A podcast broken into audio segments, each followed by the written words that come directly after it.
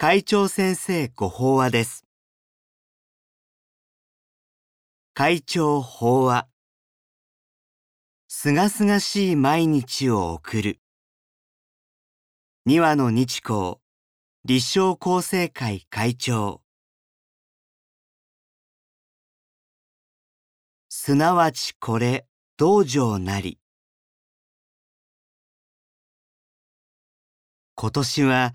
私たちの誰もがこれまでの生活スタイルを変えざるを得ない状況に見舞われた一年でした。それはもちろん新型コロナウイルスの影響によるものです。皆さんの中にはウイルスに感染した方や身近な人を亡くした方がいるかもしれません。そうした多くの人の心身の痛みが、この病気への不安とともに、一日も早く亡くなることを祈っているのは、私だけではないでしょう。ただ、生活スタイルがどう変わろうとも、忘れてはいけないことがあります。法華経の信仰に生きる人の生活の場は、どのようなところでもそこが道場である。法華経で修行とは、私たちの日常生活のただ中である。久保田昌文氏と言います。その意味で皆さんは、このコロナ禍にあって、仮に不安や恐れを感じる時でも思いやりを忘れずに人と触れ合ってきたでしょうか。自粛警察という言葉も生まれましたが自分とは違う意見の人の姿勢をも理解し優しく柔軟に受け止められたでしょうか。すなわちこれ道場なりですから、そういう日常の一つ一つが精進の機会なのです。心がきれいになると、法華経の発し功読本には、生きる姿勢や日々の言動を通して、法華経の教えを実践し、世に広める人は、六根、元、二、美、絶、心、意。が清らかになるとあります。六根症状といえば、日本ではよくこの言葉を唱えながら山に登ります。空気も景色もきれいな自然に包まれて山頂を目指すとき、誰もが身も心も洗われていく。それは山そのものが放つ霊妙な神気と、山を司る神仏の働きをいただいて、五感が研ぎ澄まされ、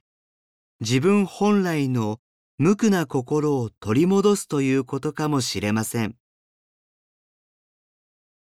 しかし私たちは、登山をしなくても、清く穏やかな気持ちで物事を受け止め、毎日をすがすがしく過ごす方法を知っています。その一つが即是道場の実践でしょう。人の良いところが見えて悪いところを探す気持ちが起きない。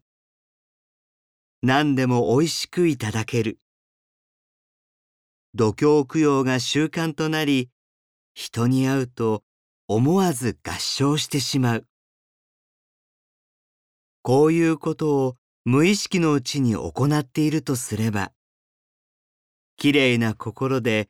円満な毎日を送っていると言えるのではないでしょうか。私の恩師である坂本幸夫先生は、我々の日常生活がそのまま仏道修行であり、それが同時に仏査仏行、すなわち仏の主情救済の活動であると述べています。すると私たちは日々の精進を重ねながら同時にその実践によって救われていると言えます。心にわだかまりのないすっきりとした幸せを常に味わっているということです。法華経を保つ者は、遺恨、清きこと核のごとくならん。未だ無路を得ずといえども、まず核のごときそうあらん。この人、この経を保ち、敬雨の字に安住して、一切主情の歓義して愛嬌することを縁。法華経の教えを保つ人は、心が正常なために、様々な働きができて、たとえ迷いがすっかりなくなっていなくても、高い境地に心安らかにとどまり、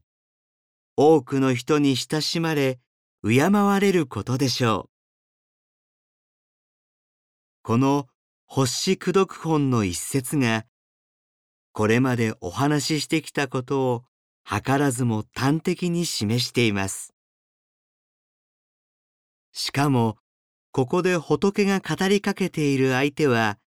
上昇人菩薩です。勝手な解釈をすれば、釈尊が私たちに、いつでも、どこでも、誰に対しても、思いやりと優しさ、そして温かな気持ちを忘れない菩薩であれ、と励ましてくださっているようです。年末になると、どこのご家庭でも大掃除をしますが、すがすがしい気持ちで新年を迎えるためには、私たち自身も心のすす払いが必要でしょう。この一年を振り返るとき、あなたの胸には仏のどのような励ましの声が届くでしょうか？以上で、厚生令和2年12月号会長先生ご法話の朗読を終了させていただきます。